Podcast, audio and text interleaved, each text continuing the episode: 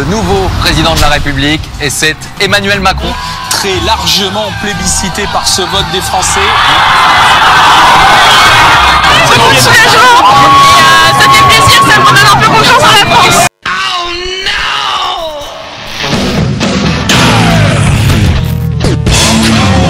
C'est de la poudre de perlimpinpin. C'est une plaisanterie Non Arrête de gueuler,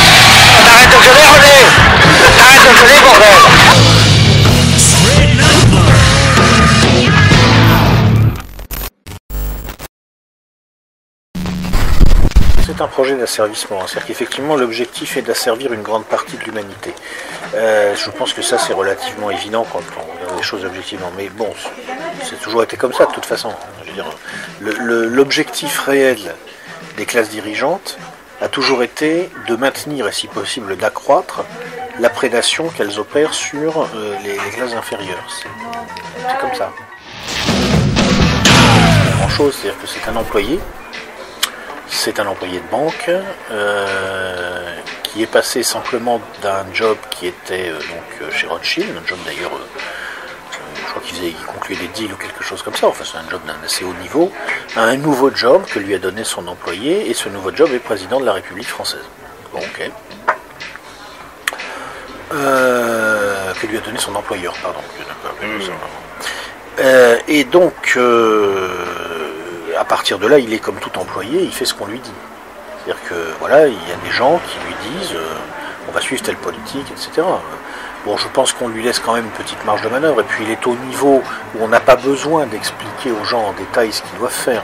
On leur donne des indications générales. D'ailleurs, Rothschild n'est certainement pas le seul à lui donner des indications générales. Il est certainement inscrit dans plusieurs réseaux. Euh, et donc, euh, bah, à partir de là, il, peut, il une petite marge de manœuvre. Mais cela dit, lui il ne décide pas grand-chose.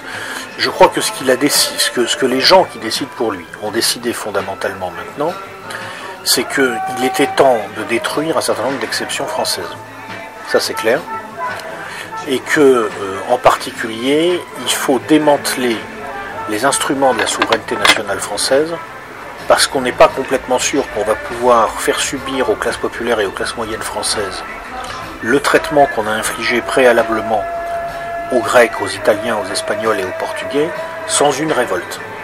Or, cette révolte, si elle est le fait d'un peuple disposant d'instruments de souveraineté réels, ça peut être quand même embêtant. Alors, est-ce que ça veut dire obligatoirement dissoudre les instruments de la souveraineté française dans la souveraineté européenne? Je pense que l'important du point de vue des gens qui administrent ce système, c'est de dissoudre ces instruments de souveraineté dans quelque chose de suffisamment grand pour ne pas pouvoir être piloté, en tout état de cause, par euh, un État-nation souverain. Donc ça peut être l'Europe, ça peut aussi être l'OTAN, ça peut aussi être un bout de l'actuelle Europe qui irait vers une intégration complète pendant que les périphéries se réautonomiseraient, parce que l'Union européenne est en très très grande difficulté. Ça peut aussi être une alliance atlantique renforcée. Là, alors là, je pense qu'il y a plusieurs scénarios. Ce que j'explique dans mon petit bouquin, c'est que dans tous les cas, ce qu'on observe, quand on y réfléchit, je dirais en termes objectifs, c'est que si on pense aux intérêts que Macron défend objectivement, si on s'intéresse à la réalité de la politique qu'il mène et pas au blabla qui va autour, et qui sont de toute évidence les intérêts du grand capital transnational, parce que je crois que c'est la réalité objective, eh bien, euh, on s'aperçoit que dans tous les scénarios d'intégration qui diluent les instruments de la souveraineté française, les intérêts que défend Macron se portent bien. Et que dans tous les scénarios, au contraire, où cette dilution n'est pas possible, parce que le système géopolitique international a tendance à aller vers l'éclatement, eh les intérêts que défend Macron ont un problème. Donc je pense qu'ils vont chercher à privilégier tous les scénarios qui permettent la dilution, dans l'Europe ou dans autre chose à mon avis. Dans, dans la réalité, hein, le personnel politique de la République française, depuis mais très très longtemps, c'est un comment dire, c'est un personnel subalterne du, comment dire, des grands groupes capitalistes français, puis le, jour où les grands groupes ont cessé d'être français, transnationaux, parce que le, grand capital aujourd'hui est presque totalement transnational. Ça, ça date pas d'hier. La nouveauté avec Macron, effectivement, c'est le côté, euh, voilà, euh, enfin, évident, euh, visible, etc. Revenons à ce, que, à ce que je vous disais, je vous disais avant. Euh, dans les différents scénarios que j'avais imaginés, si vous vous souvenez, dans les quatre premiers scénarios, qui sont les scénarios sans guerre, vous avez un scénario business as usual, où finalement tout va bien pour Macron et pour les intérêts qui sont derrière. C'est le scénario où il n'y a pas de remontée brutale des taux d'intérêt provoquant une explosion géopolitique, c'est-à-dire forcément il y a une crise majeure qui va durcir toutes les tensions, et à ce moment-là il y a des, des situations complexes qui se mettent en place, qui peuvent déboucher sur plein de choses, on ne sait pas lesquelles, hein, mais en tout cas des tensions très fortes entre, euh, entre les différentes puissances. Et d'autre part, il n'y a pas dans ce scénario-là non plus d'explosion de la zone euro parce qu'il n'y a pas de, euh, de remise en cause euh, fondamentale du fonctionnement de la zone euro par un de ses piliers, le plus fragile étant manifestement l'Italie. Premier ministre qui vient d'être nommé aujourd'hui. Oui, j'ai- je viens de Je- C'est un, c'est un inconnu, euh, je crois que c'est un type qui vient du, plutôt du M5S mais qui a dû être jugé acceptable par la Ligue. Enfin, je- je- Enfin, bref, ils ont, ils ont un gouvernement. Ils ont, ils ont un gouvernement, ça va être extrêmement intéressant. Et euh, donc ça c'est le premier scénario. Bon, c'est le scénario le plus, le plus commode pour, pour Macron. Business as usual, voilà. euh, on, on peut s'insérer dans plein de fonctionnements euh, transnationaux qui permettent de diluer les instruments de la souveraineté. Deuxième scénario, c'était Euro 2.0. Alors là, euh, il y a une Italie qui, qui pose problème, qui fait plus ou moins, commence à faire plus ou moins péter la zone euro mais il n'y a pas de grande crise globale et euh, donc on est dans un contexte relativement stable où la relation en particulier entre les États-Unis et l'Europe ne dégénère pas trop, où les États-Unis ne sont pas paralysés par leurs problèmes internes. Donc l'Italie menace la zone euro, mais ensuite la zone euro qui se défait est refaite d'une autre façon. C'est aussi un scénario possible. C'est pour, ça, que le fait que les Italiens aient un gouvernement comme celui qu'on a là ne va pas obligatoirement nous amener à la remise en cause de la zone euro. Il faut attendre la suite. Le troisième scénario, parmi les quatre scénarios sans guerre, c'était le scénario de la grande spoliation. Donc là, on n'avait pas d'explosion de la zone euro, mais on avait une grande crise qui provoquait une dislocation géopolitique, mais la réponse à cette dislocation géopolitique était extrêmement violente. C'était les États-Unis mettant complètement sous tutelle la zone euro, mettant complètement sous tutelle l'Europe et imposant une dictature de l'hémisphère occidental. Ça nous menace. Ça nous menace vraiment. Le quatrième scénario, c'était le printemps italien. Le printemps italien, c'était le scénario le plus optimiste. À la fois très très très dangereux, mais en même temps très optimiste. Parce que là, il y avait en même temps une explosion de la zone euro, avec une Italie, passez-moi l'expression, faisant sauter la baraque, et un affaiblissement, une paralysie des États-Unis par un grand crack aux États-Unis, bloquant la capacité des Américains à activer l'OTAN pour verrouiller l'Europe. Et là, il y avait quelque chose qui se passait. Et c'est quand on étudie ces scénarios en dynamique qu'on comprend que tout le travail que va faire Macron, c'est ce qu'il est en train de faire en ce moment, c'est d'essayer de maintenir les instruments de la dilution de la souveraineté, en évitant la dislocation géopolitique du bloc occidental. C'est une dictature, mais euh, ça c'est une dictature soft, c'est une dictature intelligente, mais c'est une dictature, enfin, c'est évident. euh, voilà, le- le président officiellement dessine, c'est-à-dire en fait ses conseillers dessinent, donc en fait la banque Rothschild dessine, on va faire court, à mon avis. Euh, bon, c'est plus compliqué que ça naturellement, je caricature, mais je pense que je suis pas loin de la réalité en fait. Euh, et puis ensuite, euh, le président prévient Alexis Kohler. Alexis Kohler a un réseau d'une dizaine d'inspecteurs des finances qui sont dans certains ministères. Il leur dit, voilà, le président nous a dit ça, donc tu vas faire ça, tu vas mettre ça en place. Et puis ensuite, on avertit les ministres, dans un deuxième temps probablement, pour leur dire, bon voilà, le discours que tu dois dire devant la caméra pour vendre ce qu'on vient de décider, c'est ça. Et le ministre, s'il n'est pas d'accord, il est dehors. Et puis ensuite, on a les, le- les parlementaires. Alors, euh, on les a choisis euh, assez extraordinaires, je dois dire, avec la nénette là qui voulait mettre des paravents dans les classes pour augmenter leur nombre. Le, recrutement des députés en marche, magnifique. Et euh, bon, on leur dit, euh, voilà, vous, vous êtes chargés. Alors, bon, là, euh, ce mois-ci, le sujet pour remplir les journaux et donner l'impression qu'il reste une vie parlementaire en France, c'est ça. Hop là, tu vas agiter tes hochets, etc. Bon, c'est comme ça que ça marche. Mais j'ai pas fini d'analyser le truc. Il faut regarder après plus en profondeur. Est-ce que c'est vraiment, comme tout à l'heure je disais, la banque Rothschild Et c'est toujours beaucoup plus compliqué que ça. Les systèmes oligarchiques, en apparence, ils sont très unitaires, mais en- dans la réalité, ils sont toujours complexes, multipolaires, plus ou moins bordéliques. Donc ça, il faut que j'analyse. Le meilleur moyen euh, de verrouiller un système, c'est d'être à la fois la thèse et l'antithèse. Ça, c'est bien connu. Donc, la banque Rothschild, puisque j'ai décidé que cette interview était spécialement dédiée à la banque Rothschild, mais je dis la banque Rothschild parce que c'est On, fera- emblématique. on- on mettra des inserts. Voilà, Des, des- des pubs. Des pubs, des- ils font des pubs banque Rothschild Edmond de Rothschild, bold builders of the future. Donc je disais, la, la- la banque Rothschild donc sait depuis très longtemps que pour verrouiller un système politique, il faut à la fois maîtriser la thèse et l'antithèse. Si demain, par hypothèse, je sais pas, il y avait un grand mouvement politique qui naissait euh, de, je sais pas moi, de exigeant le, prendre un truc totalement ridicule et absurde. Tiens, bah, qu'on scie les arbres dans les avenues, dans les villes, parce qu'il paraît que ça doit, les arbres ils sont malheureux en ville. J'en sais rien, je dis n'importe quoi, mais on peut imaginer tout et n'importe quoi. Dans les 15 jours, la banque Rothschild repérerait le truc, se renseignerait sur le mouvement politique émergent qui veut scier les armes dans les villes, choisirait quel cadre subalterne de ce mouvement politique émergent on va coopter, pour ensuite le soutenir de l'extérieur et l'aider à prendre le contrôle du mouvement, ou éventuellement en introduisant des, gens délibérément pour verrouiller le truc.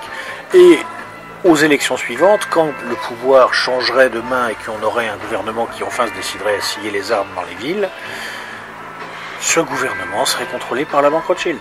C'est comme ça que ça marche. Donc là aujourd'hui, ils ont un problème, c'est que le, paysage électoral n'est pas coupé en deux, il est coupé en quatre. Il y a ceux qui sont pour l'Europe et pour l'immigration, les macronistes. Il y a ceux qui sont pour l'Europe et plutôt contre l'immigration, bah, quoi que ce soit pas très net, mais quand même plutôt contre, même s'ils n'osent pas le dire, les filionistes. Il y a ceux qui sont contre l'Europe et contre l'immigration, les lepénistes.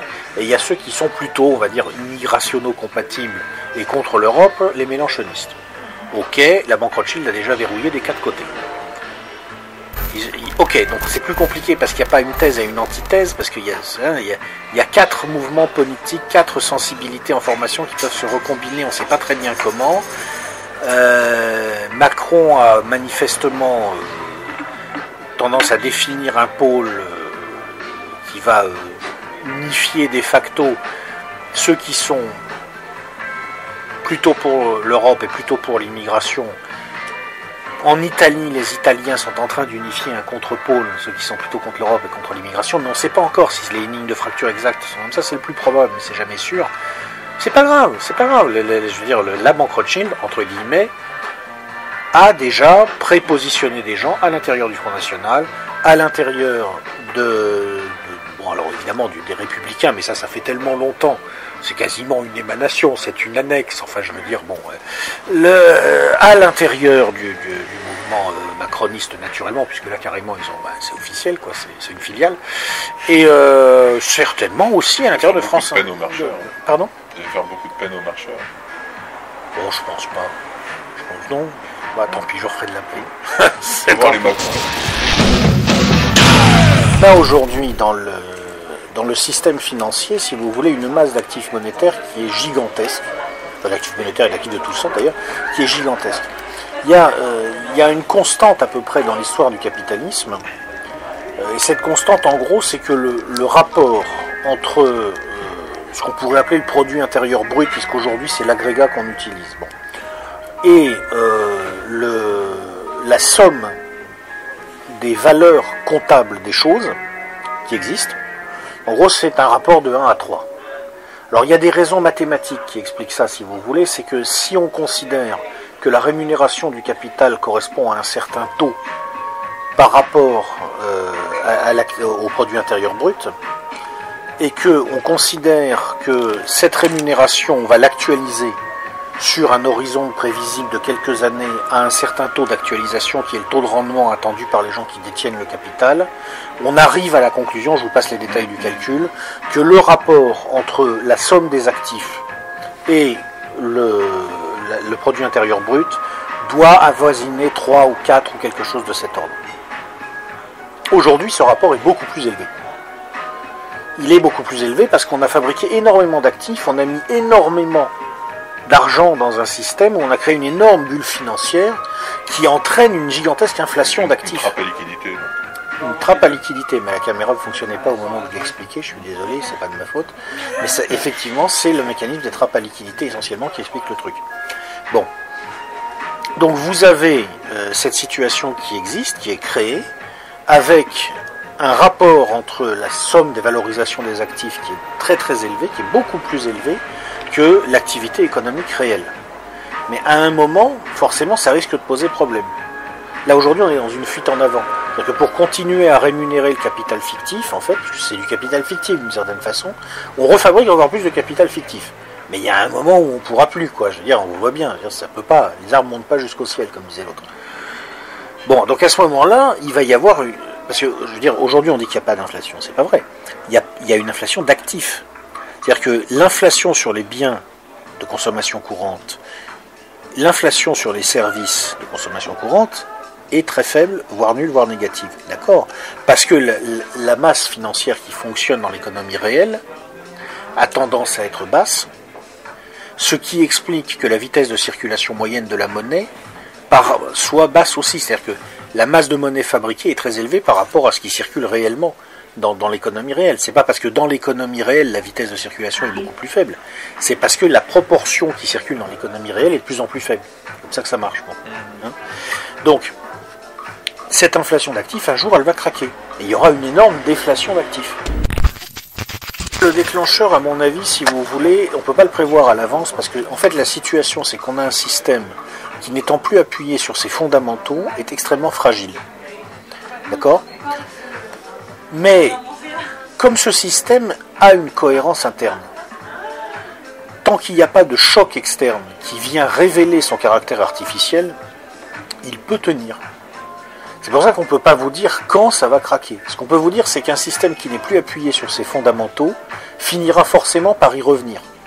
C'est-à-dire que ce rapport de 1 à 3 ou 1 à 4 dont je vous parlais, entre la valorisation des actifs et l'activité économique, le produit intérieur brut, on finira par y revenir, d'une façon ou d'une autre. À partir du moment où on a dit qu'on valorisait les actifs en fonction de leur taux de rendement, quand vous êtes dans une économie où en gros on considère qu'on va affecter une certaine proportion au revenu du capital, on va dire par exemple une proportion, je sais pas, de 15% du produit intérieur brut qui sert à rémunérer le capital, on va dire ça par exemple. Que vous prenez le PIB, que vous mettez 0,15, le ratio par rapport au PIB, et que vous le mettez chaque année comme ça sur 20 ans, et que vous divisez en dessous par un facteur d'actu- d'actualisation qui est égal à 1 plus un taux de rendement attendu du capital, on va dire, je sais pas moi, à 5% en moyenne, je ne sais rien, 3%, 5%, etc., exposant l'année en question, et que vous faites la somme des résultats que vous obtenez, ça donne un chiffre. Ce chiffre, c'est 3 et 4. C'est pas 6 ou 7. Donc quand le chiffre, ça devient 6 ou 7, c'est qu'il y a un problème. Il va falloir changer quelque chose. Ou il va falloir changer la proportion du, du, PIB qui sert à rémunérer le capital. Le problème, c'est que si vous faites ça, vous ponctionnez encore plus l'économie réelle. Donc en fait, vous êtes en train de flinguer l'économie réelle, donc ça va un problème pire. Ou il va falloir revoir à la baisse le taux de rémunération du capital. Ok, c'est une possibilité. Manifestement, les capitalistes ne sont pas pour. Ou vous changez rien. Et quand vous changez rien, eh ben, il y a un moment où ça ne fait plus. Le, signe égal entre voilà ce qu'il y a dans les comptes et voilà la valeur fondamentale des choses, ça, c'est plus là. Et quand le signe est plus là, tôt ou tard, on y revient. Quand je sais pas, comment je sais pas. Mais si vous voulez, on y revient. Parce qu'il faut comprendre ce que fait un banquier central. Un banquier central, c'est quelqu'un, quand il n'y a rien, il y, a- il y a une créance irrecouvrable, il n'y a aucun moyen de la recouvrer. Il prend son beau stylo, Et il écrit Moi, Mario Draghi, ou moi, Alan Greenspan, ou moi, Benjamin Bernanke, ou moi. euh, J'ai oublié le nom d'ailleurs du nouveau, comment s'appelle-t-il déjà le nouveau, Lequel le, nouveau, le nouveau président de la Fed. euh, C'est plus Euh, non, c'est plus. euh, Je sais plus. Peu importe. Bon. Bah, moi, moi, moi, banquier central, etc. Je fais un papier où je dis, j'écris sur le papier, ce papier vaut. alors, je ne sais plus à combien se montaient les quantitative easing, mais je crois que c'était. À un moment, c'était 120 milliards d'euros euh, par mois ou quelque chose comme ça. Je crée 120 milliards. Franchement, je sais, 120 milliards d'euros, qu'est-ce que c'est en termes de, de quantité de travail? Quantité de travail. Bon, en général, on considère qu'un emploi vaut à peu près 40 000 euros par an. D'accord hein, Une année homme de travail, c'est 40 000 euros par an pour un emploi d'exécution. Donc, 40 milliards, c'est 1 million de personnes travaillant pendant un an. D'accord? Donc, 120 milliards, si je ne me suis pas trompé, je fais le calcul de tête, c'est 3 millions de personnes travaillant pendant un an. C'est complètement fou. Il faudra que je refasse le calcul pour vérifier que je ne me suis pas trompé. Je crois que je ne me suis pas trompé. Et, et le mec crée effectivement cette énorme quantité de travail d'un trait de plume. Comment vous voulez que ces mecs-là se prennent pas pour Dieu? Parce que dans leur monde, ils sont que. Dans le monde des financiers, Mario Draghi, c'est Dieu. Dans le nôtre aussi, hein. Oui, enfin, euh, dans, dans- dans le nôtre- dans le nôtre, malheureusement, le problème, c'est que c'est un peu le diable. Parce que c'est un, c'est un- un homme qui se prend pour Dieu. Parce que le privilège de créer l'être, là où il n'y avait que le néant, c'est le travail de Dieu. Alors, en général, quand on a un conflit de compétences avec Dieu, ça se termine pas bien. C'est un peu ça le problème, en fait. Et donc, évidemment, les mecs, ils pètent les plombs, ils y croient, parce que voilà. Et, puis, et puis, je pense d'ailleurs que techniquement, ils sont très compétents. Je veux dire, je vous dis, je les prends au sérieux, ces gens-là. Ils sont très compétents dans, dans leur bulle, etc. Mais ce qu'ils n'ont pas compris, c'est que quand ils s'éloignent des fondamentaux, quand ils se laissent griser comme ça par leur pouvoir de création, il y a un moment où ça se passe pas comme ça. Il y, a, un moment où ça se passe pas comme ça. Ce qui est en train de se passer, à mon avis, en ce moment, c'est que euh, je pense qu'il y a un agenda officiel du gouvernement Macron. Il y a un agenda officieux qu'on commence à voir se dessiner, mais je pense que derrière l'agenda officieux, il y en a un troisième, qui est l'agenda secret. L'agenda officiel, c'était on va relancer l'Europe, etc. Ouais, bah bon courage. Maintenant, il faut juste. Alors, je, je- Ah, mais ça va être hilarant. Attends, je veux dire, là, ah, putain. Mais moi, je me régale d'avance de ce qui va se passer entre les Allemands et les Italiens. Va relancer l'Europe avec ça, Emmanuel, on te regarde faire. Ça va être drôle. Bon, de toute façon, c'est pas grave, ça n'a jamais été l'agenda, l'agenda officiel, l'agenda, l'agenda réel. C'était l'agenda officiel. Il y avait un agenda officieux qui était orchestré une grande régression sociale en France, mais c'était un officieux qu'on pouvait subodorer dès le départ. hein. Bon. Ce qu'on appelle les réformes structurelles, on engage peu. Voilà. En gros, en gros le- ils sont en train de se préparer à faire à la France ce qui a été fait à l'Europe du Sud, sauf qu'ils attendent même pas la grande crise monétaire pour le faire. Euh, je, pour l'instant, ils s'y prennent techniquement très bien, très bien. Ils sont très compétents sur le plan technique. Euh, bon, le projet est dégueulasse. Et d'ailleurs, il- à mon avis, il ne va nulle part. hein. C'est-à-dire que mon opinion est que toute la compétence technique réelle de la véritable équipe d'Emmanuel Macron est gaspillée parce qu'elle sert un projet, je pense, qui ne va nulle part. Mais bon, on verra, on verra ce qui va se passer. Mais ils le font très bien, ça c'est l'agenda officieux. Et puis je pense qu'il y a probablement un agenda secret, parce que ce que je vous disais là sur le fait que ça va finir par craquer, on ne sait pas quand, on ne sait pas comment, mais ça va finir par craquer. Ils le savent très bien. Les vrais décideurs le savent très bien, ils, sont parfaitement au courant. Ce que je viens d'expliquer sur le fait qu'il y avait quand même un petit problème quand même dans le système avec, moi, je sais pas, allez, euh, 200, 300 000 milliards de valeurs comptables fictives euh, au total euh, en réalité, c'est-à-dire c'est de la valeur comptable fictive. Enfin, elle n'est pas fictive dans la comptabilité, mais elle sera fictive le jour où on va comparer les valeurs de marché avec la rentabilité réelle de- de- des actifs. Ils le savent, ils le savent tout ça. Donc je pense qu'ils s'y préparent. Voilà. Et je pense que les stratégies de l'attention sont là essentiellement pour ça. Plutôt la préparation des stratégies de l'attention. Il y en a déjà qui sont en œuvre, mais qui sont plutôt à basse intensité. Durcissement des relations sociales, avec une, euh, une politique, euh, comment dire, euh, ça passe ou ça casse assez forte. On voit ce qui se passe sur le conflit de la SNCF. Parce que ça va nulle part. hein. Je veux dire, la loi va être votée, la SNCF va être réformée dans le sens voulu par le gouvernement, Euh, mais je suis pas, sais pas si les syndicats arrêteront la grève. Je sais pas comment ça va se passer. Euh, ça, peut, être, violent. Attention. hein. Euh, le mais ça c'est pas, pas le plus grave. Le plus grave c'est la préparation des futures stratégies de l'attention à grande échelle à travers les flux migratoires et euh, la possibilité éventuellement de jouer des communautés contre les autres euh, pour verrouiller le système par la peur, la violence et éventuellement un début de guerre civile qui justifierait une dictature. Dure cette fois. D'abord, euh, il, faut, tenir compte du caractère euh, spectacularisant de l'Amérique contemporaine. C'est-à-dire que pourquoi Trump il a envoyé son tweet absolument hallucinant? C'est, complètement fou un truc comme ça. Parce qu'il vit dans un pays où mais il faut prendre conscience du niveau d'imbécilité de l'américain moyen.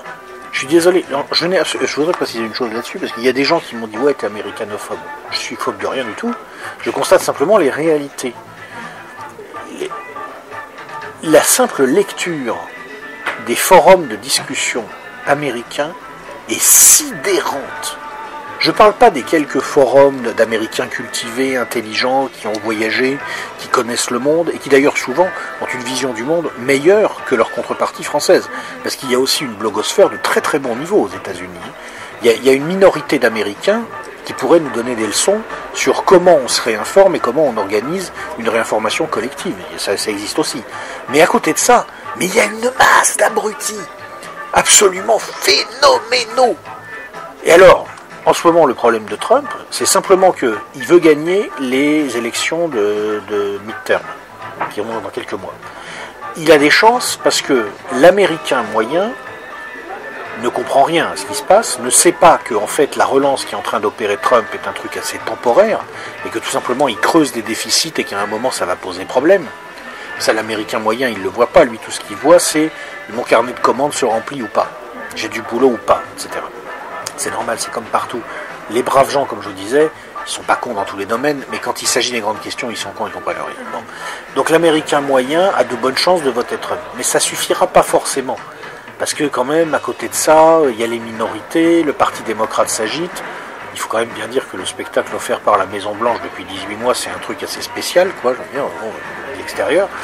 Euh, donc voilà, il lui fallait aussi l'électorat des, timbrés fondamentalistes chrétiens qui ont décidé que c'était à eux d'aider l'État d'Israël. Alors il faut quand même savoir, préciser, que dans la théorie des mecs en question, bon, on va aider les Israéliens, donc on va aider les Juifs, mais c'est parce que après il y aura une grande guerre.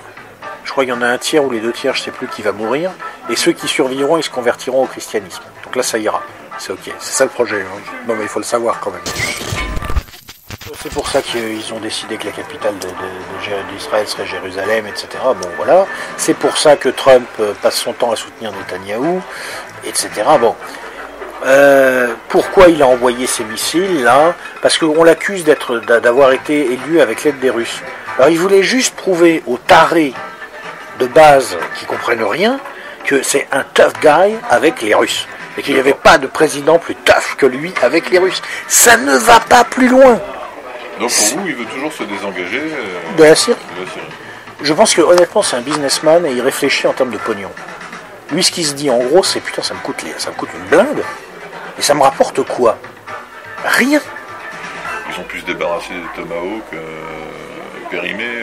C'est Ouais, moins cher, c'est moins aurait- cher de les envoyer il sur aurait les pu, Syriens. oui, que- mais il aurait pu les balancer sur le Venezuela. Il y a du pétrole, c'est plus intéressant. Hein, c'est voilà, je veux dire euh, bon.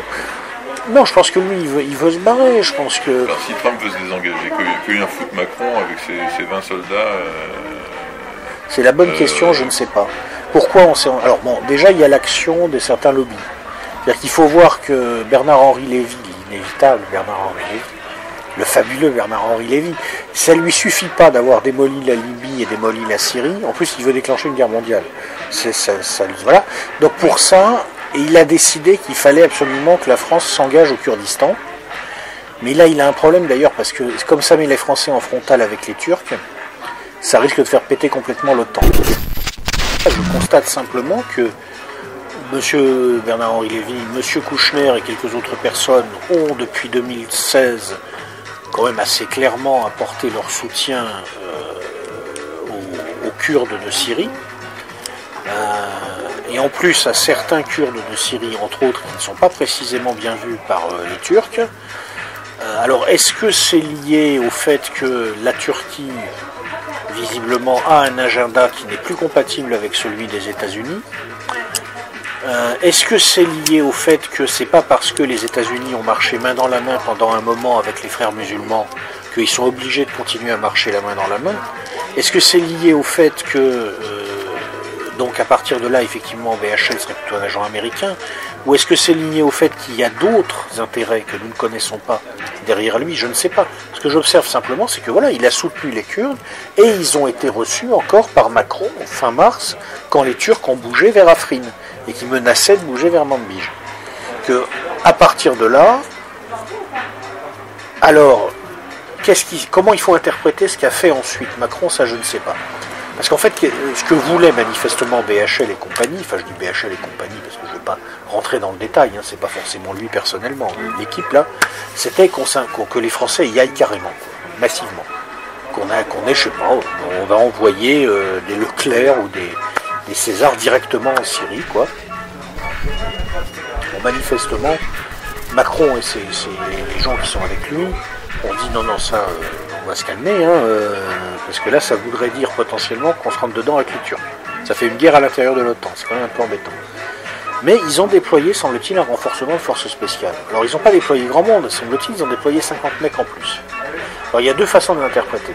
Dont, dont 20 sont fait euh, sont par la patrouille Euh, euh, oui, ça, c'est drôle, syrienne. ça, ça, c'est- enfin, bon, ça, c'est- là- Là-bas, c'est le bordel.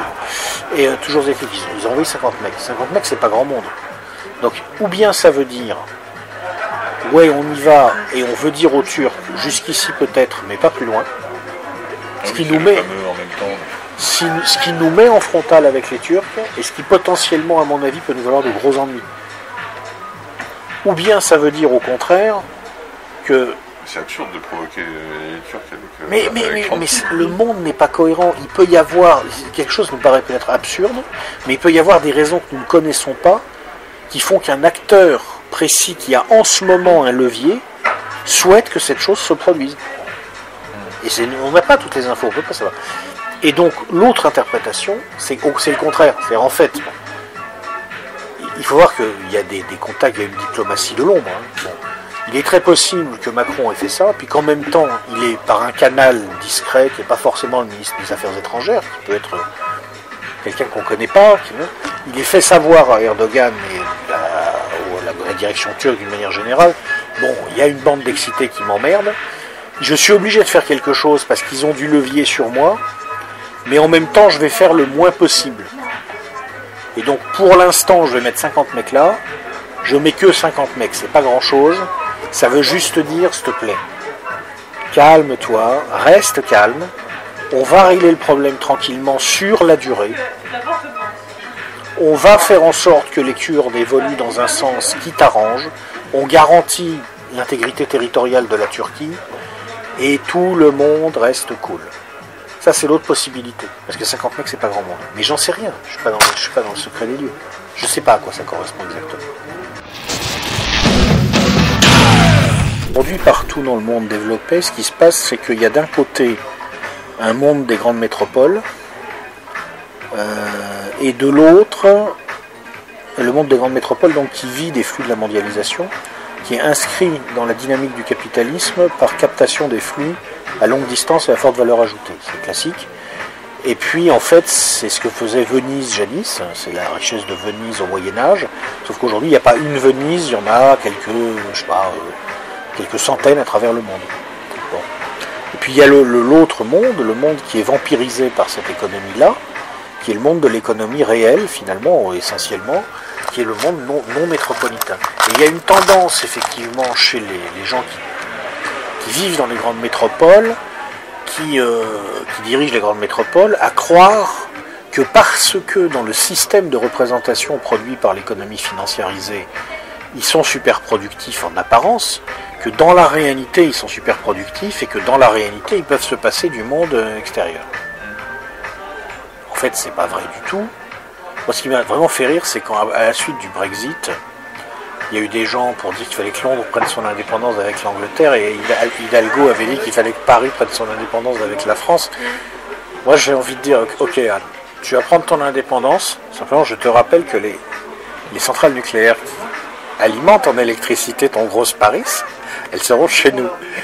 Et donc, on va un peu discuter des tarifs de l'électricité, Anne. D'accord Bah, c'est n'importe quoi. Je veux dire, c'est bon.